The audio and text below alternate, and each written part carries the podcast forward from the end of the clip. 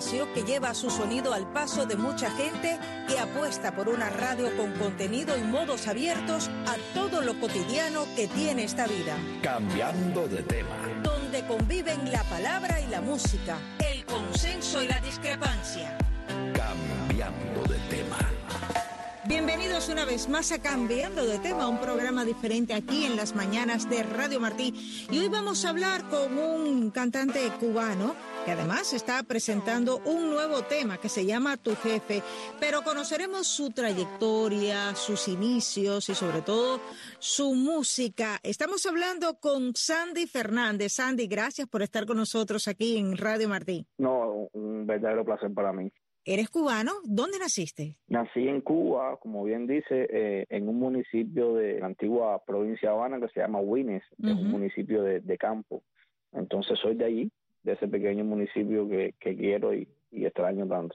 Me imagino, porque sobre todo cuando uno vive fuera de la isla, ese gorrión que llamamos nunca se nos quita. Pero, ¿tus inicios siempre fueron en la música? No, no, no. Eh, yo empiezo en el mundo del arte porque mi, mi pueblo natal es cuna del arte circense. Entonces, allí empieza mi, mi vocación por el arte y entonces empiezo en el circo. En el circo. en el circo desde que tenía cinco años en la Academia de Circo de mi pueblo de, de Winnie. Y entonces, ya cuando paso a la edad de, de la secundaria, paso a la ENA y entro en lo que sería la Escuela Nacional de Arte en Cuba. Sí ahí empiezo mi carrera, tú sabes, como artista circense, pero dentro de la Escuela Nacional de Arte, como bien lo dice el nombre, hay mucha variedad. Y me enamoro de la música ahí porque di tres años música de nivel elemental. Y también di tres años ballet, tres años técnicas de la danza. Y entonces hay mucho que hacer en la Escuela Nacional de Arte. Y me incliné por la música. Pero fíjate que me llama muchísimo la atención porque ya venías con una trayectoria, ¿no? ¿Cuántos años estuviste en el mundo del circo? Imagínate que yo estuve desde que tenía cinco años hasta el 2011 oficialmente, después que vengo de una gira de Venezuela. Wow. Y en el 2007, cuando entro a la Escuela Nacional de Arte, ahí empiezo a dar lo que es, mi primera guitarra, el piano, y empiezo a envolverme en ese mundo de la música. Y en el 2011 ya le pongo punto final al circo y me empiezo a dedicar profesionalmente a la música. Claro, el espectáculo, la música, pero fíjate que el cambio, por lo menos a mí me parece un poco extraordinario, sí, porque estamos hablando de todo lo que es el espectáculo que representa el circo, la magia que tiene el circo, la trayectoria, como bien dices, en tu pueblo, con la Escuela Nacional de Circo, todo lo que se ha hecho durante mucho tiempo, y bueno, a cambiar, ¿no? Cambiar. Fíjate que le pasaba a muchos estudiantes, los vi que le pasó algo parecido a lo mío, pero con otras ramas del arte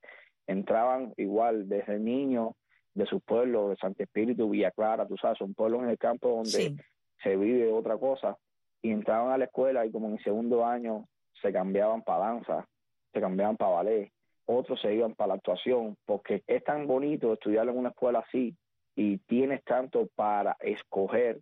Y yo, no, yo en Guine no había música, en Guine lo, lo, lo que yo conocía era la escuela de circo. Claro, claro. Entonces cuando entro ahí y veo ese mundo tan amplio, tan, tan abierto.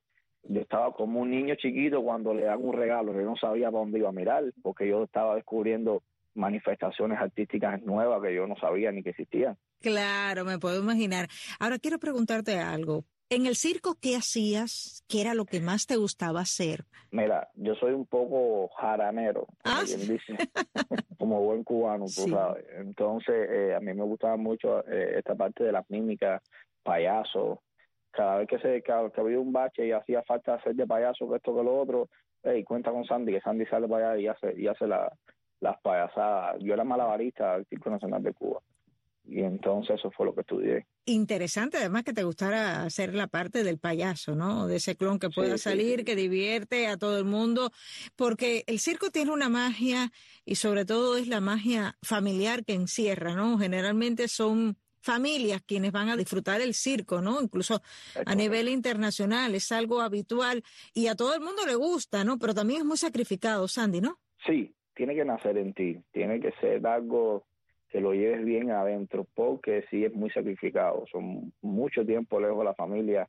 En Cuba las condiciones no son las mejores y hay veces que el trato que se nos da es bien malo. ¿Tú crees que en Cuba el pueblo incluso no reconoce la labor del artista de circo como se puede reconocer la labor de otros artistas? Sí, estamos en el, somos el, el perdido de la cadena y lamentablemente es así.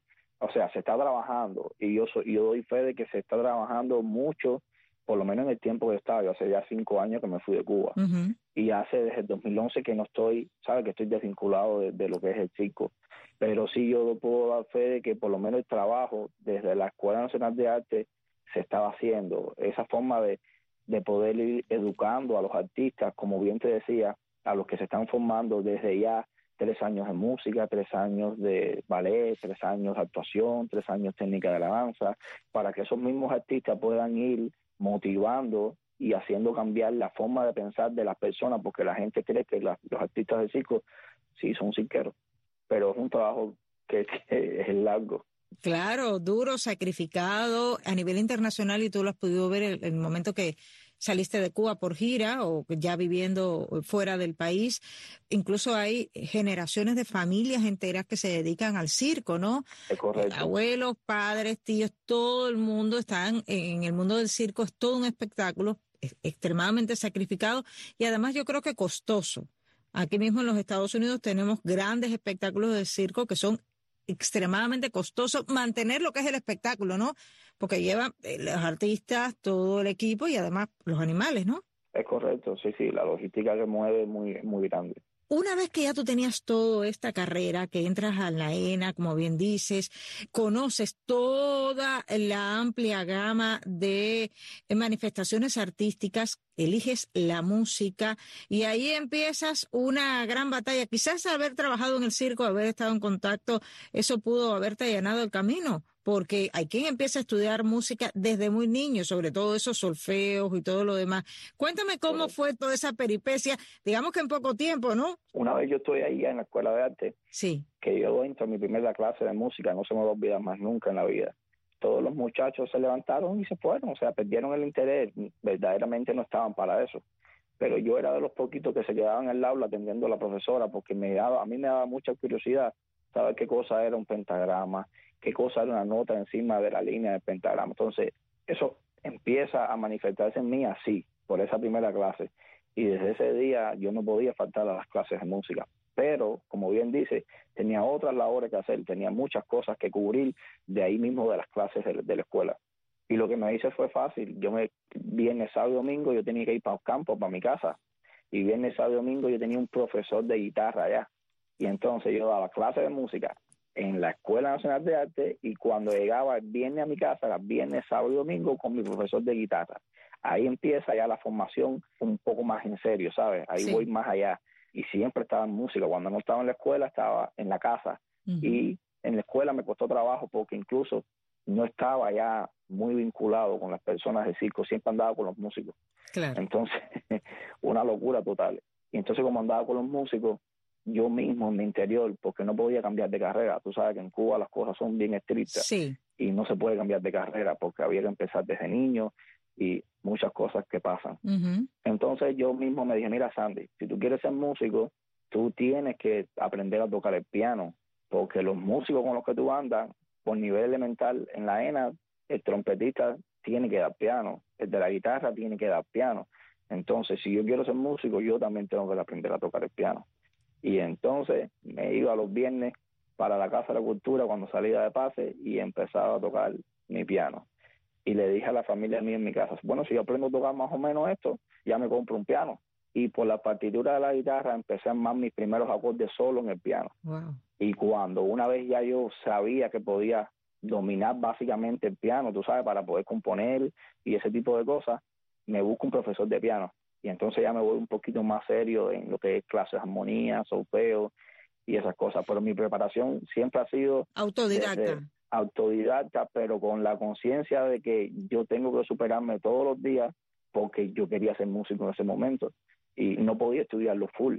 Claro, luchaste por un sueño, definitivamente. Es correcto, Es correcto. Luchaste por un sueño y es uno de los ejemplos de que cuando uno en la vida se plantea algo que quiere lograr, hay que poner alma, corazón y vida, pero se acaba logrando. Tú eres un ejemplo perfecto eh, sobre eso. Y también me inspiré, me dio más fuerza para inspirarme porque estaba un día en una conversación en Venezuela, con tuve de gira con, con el Cico y en ese tiempo, eh, para el 2010 por ahí, ya yo tocaba muy bien la guitarra, leía bien los papeles y estaba en una conversación una vez con un grupo de músicos y veo que ellos están hablando en un lenguaje que yo no entendía. Y eso se me quedó a mí adentro y yo dije, cuando yo regrese a Cuba, que ya me faltaba poco para regresar a Cuba, yo empiezo a estudiar armonía con profesores de armonía y empiezo a meterme serio en lo que es la música de verdad. Porque yo quiero entenderlo.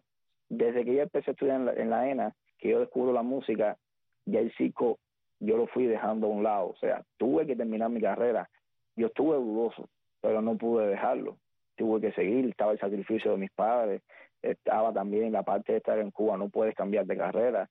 Entonces hubieron muchas limitaciones, pero al final estudié eh, de manera independiente, autodidacta, y, gracias a Dios, lo que a lo mejor un músico de verdad en la escuela lo aprendió un año, seis meses, a mí me costó cinco.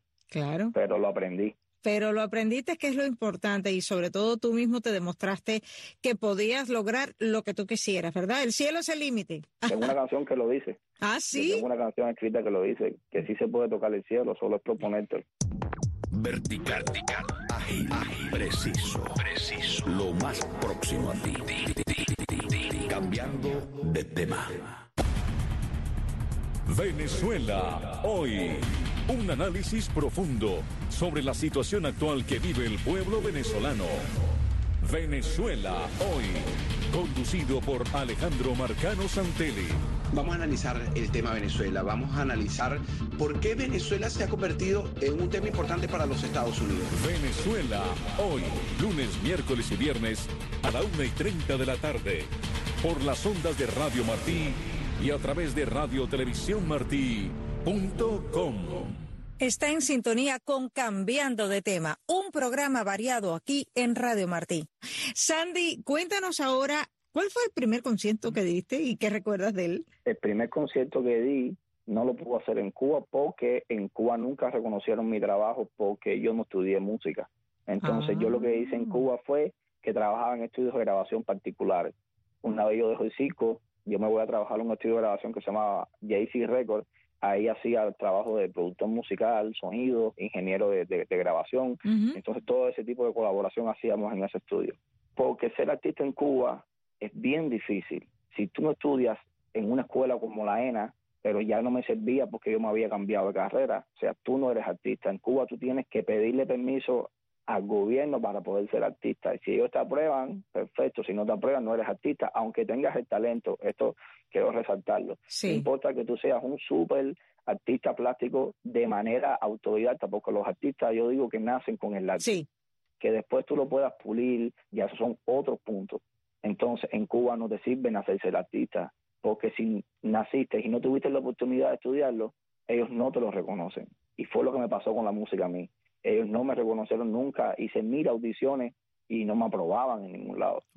Entonces, mi primer concierto lo vi aquí en Miami, gracias a Dios que llegué a este país que tú puedes ser lo que quieras hacer. El país de las oportunidades. Y entonces así fue como empecé. El primer concierto lo hice en el 2017 en Pecadito, aquí en en la calle 8, no se me olvida más nunca. Cuéntanos qué cantaste ahí. Y ahí hicimos 11 canciones que son merengue urbano, porque yo soy artista de merengue, pero yo estoy en la parte urbana del merengue también hago pop latino, bachata, reggaetón y esas cosas. ¿Y qué es esa parte urbana del merengue que es? A ver. Sí, acuérdate que el merengue eh, está el merengue clásico sí. y evolucionó a lo que es merengue mambo y también a lo que es la, la variación del merengue electrónico. Esta variación bonita que hacía Rakim White, Tony Dice, y entonces yo soy de esos artistas que hace ese tipo de música. Mm. Fíjate que la gran mayoría de los artistas cubanos pues van a ir a, digamos, a lo más tradicional, ¿no? El son, la salsa, el bolero, el mambo, pero tú te vas directamente al merengue. ¿Es difícil el merengue? Se me hizo difícil entenderlo en su momento, pero se me hace muy fácil ya. Tengo muy buenos amigos también dominicanos y, y viajo a Dominicana y entonces con ellos ahí en la mata, en la cuna. En la mata, eso te iba a decir. Claro, ahí sí tienes que ir a la mata en el caso del merengue.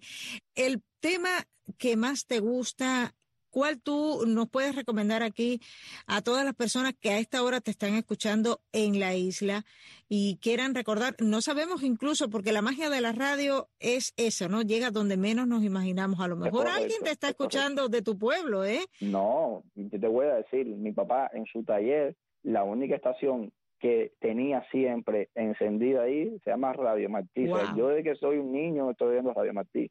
O sea que para mí es un honor, un privilegio y un orgullo, de verdad, porque sabes que es crecer escuchando Radio Martí en su taller. Wow, increíble. Bueno, pues un saludo para tu papá. ¿Y qué nos quieres dedicar? Mira, el músico siempre ama su última producción. Tengo muchas canciones en el repertorio que me encantan, pero ahora mismo estamos trabajando un tema que se llama Tu Jefe, que gracias a Dios solamente en cuatro días un millón de visualizaciones en YouTube. O sea, esto ha sido para mí sorprendente. Extraordinario. Tenemos un challenge en las redes sociales donde las muchachas bailan en mambo, se llama Tu Jefe, y está genial. O sea, se lo recomiendo en YouTube, Sandy Fernández, Tu Jefe. Denle like, compártalo si les gusta el contenido y, y coméntenme también ahí que estamos respondiendo todos los comentarios. Pero en abril salió un concierto que se hizo de forma online lindísimo, grabado en 4K con la mejor tecnología, se llama Renaciendo Live, que tiene un repertorio de 11 canciones que también lo pueden escuchar ahí con mis músicos en vivo y para que toda la familia lo disfrute. Oye, Sandy, quiero hacerte una pregunta, porque bueno, tú hace relativamente poco tiempo que estás ya aquí en Estados Unidos, abriendo de camino en el mundo de la música. Seguimos viviendo una etapa muy difícil con todo el tema de la pandemia. Me supongo que la pandemia también te golpeó en este trabajo que necesita del público, necesita de tener el contacto con los músicos. ¿Cómo pudiste vivir toda la etapa que vivimos de la cuarentena. ¿Qué hiciste durante todo ese tiempo? Yo, gracias a Dios, yo tengo un, mi, estudio de grabación que lo logré hacer aquí en Miami. ¿Pero tú tienes de todo? Lo primero que yo hice cuando llegué a Miami fue comprarme un micrófono, lavando platos. Porque yo vivo, o sea, mi estudio de grabación para mí es, todo. Claro. Porque aquí empecé a, conocer ya más profunda la música en Cuba, como te comentaba en, en JC Records. Entonces, cuando vengo a Estados Unidos, lo primero que hago es un estudio de grabación a poder producir música a los artistas. Incluso ahora mismo estamos trabajando un proyecto de salsa de un compositor que se llama Roy Carreño y entonces siempre estoy en eso. Me preguntaba que cómo ha sido, ha sido súper difícil el proceso de la pandemia. Yo puse mi proyecto en pausa un año, pero al ver que los artistas ya empezaron a producir, que, que la vida sigue, que todo continúa, yo tuve que retomar mi proyecto ya. Y lo retomé con toda la fuerza del mundo, conciertos, videoclips y así, pero sí fue bien difícil todo en pausa, todo parado, uno sufriendo las consecuencias, tú sabes, los daños colaterales de, de, todo esto que, está pasando, que, que, es horrible, sinceramente. Sí, Sandy, a mí me gustaría que tú le dieras un mensaje, ¿no? Al pueblo de Cuba que a esta hora nos está escuchando, tu papá que nos estará escuchando, quién sabe si todos los vecinos, familiares o amigos que le haya avisado, pero a mí me gustaría que tú le dieras o ese mensaje, ¿no? Quizás de esperanza, quizás de fe, porque están viviendo también con el tema de la pandemia situaciones muy difíciles, muchas de las personas que nos escuchan, y yo creo que tú eres un ejemplo a seguir de empeño, de, sacrificio y, ¿por qué no?, de lecciones de la vida. Bueno, mira, el mensaje que yo quiero dar es que tienen que seguir. O sea, nunca paren de luchar por sus sueños. Yo no paro de hacerlo yo todos los días, si hay que doblar horas en el trabajo, se doblan las horas. El problema es que eh, yo me visualizo así, yo visualizo la vida así. Yo tengo una carretera trazada y al final de allá donde ya casi no se ve nada, en el horizonte hay un cartel blanco que es la meta. Entonces hay que llegar a esa meta en todos los ámbitos de la vida. Entonces, cuando uno se siente cansado, yo lo que hago es como que me cojo un break, pero de nuevo me incorporo, pero sin perder la línea. Entonces, Cuba ahora mismo está pasando por un momento, eh, yo digo que sería el más difícil, por lo menos desde que yo tengo uso y razón. La vida tiene que seguir. Y cabe resaltar esto, lo dije en mi concierto y también te lo voy a decir a ti aquí. Yo quiero hacer un paréntesis en esta conversación y mencionar algo que me está afectando a mí personalmente. Sí. Yo tengo un amigo mío que es un, valiente, ¿sabes? Yo no sabía que tenía tanto coraje. Él ahora mismo está preso por lo de las manifestaciones del 11. Se llama Junior Medina y él salió en mi municipio de Winnie se salió, se enfrentó contra las autoridades, él junto con otros más que también están presos. Y cabe resaltar de que hay que seguir para adelante. Él es un valiente y está preso injustamente. Tiene una familia, tiene una niña chiquita, tiene a su mamá, tiene a su papá, y todo el mundo lo está sufriendo como están sufriendo todas las personas que pasaron por esa situación ese día, que salieron a la calle. Entonces Cuba tiene que seguir para adelante, Cuba tiene que seguir luchando y no puede quedarse en vano todo el sacrificio de, de las personas que hoy están detenidas injustamente por nuestros propios hermanos, ¿sabes? Por salir y pedir libertad, por salir y decir la verdad. Así es. A tu amigo, a Junior, le vamos a mandar y a toda su familia nuestro apoyo aquí en Radio Martí. Como siempre, estamos apoyando todas las ansias de libertad que llegan desde Cuba. A ti te quiero agradecer, además, Sandy, esta lección de superación que tú nos has dado. Eres un artista nato, cambiaste la arena del circo por los escenarios, pero el show sigue y continúa y muchísimos éxitos en el futuro. Me gustaría en otros programas seguir hablando contigo, Sandy. Oye, seguro que sí. Aquí yo estoy feliz y contento. Gracias una vez más por la oportunidad de, de dejarme expresar, de dejarme también de cierta manera alzar mi voz y aportar a todo lo que se pueda. Claro que sí, y ahora nos vamos a bailar todo este equipo integrado por Tony Simón, Jaime Miral Jr. y Ariana González con Sandy Fernández, tu jefe. Hasta la próxima. Seguro que sí, seguro que sí.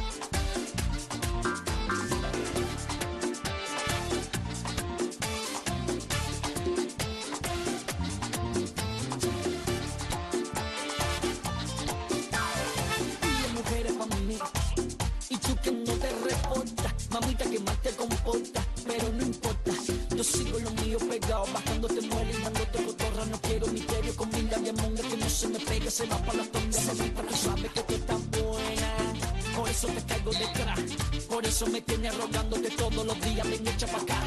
Por eso te traigo mi mente, pero tú no sabes que cuando tú me pruebes, mami, tú no vas a querer soltarme más.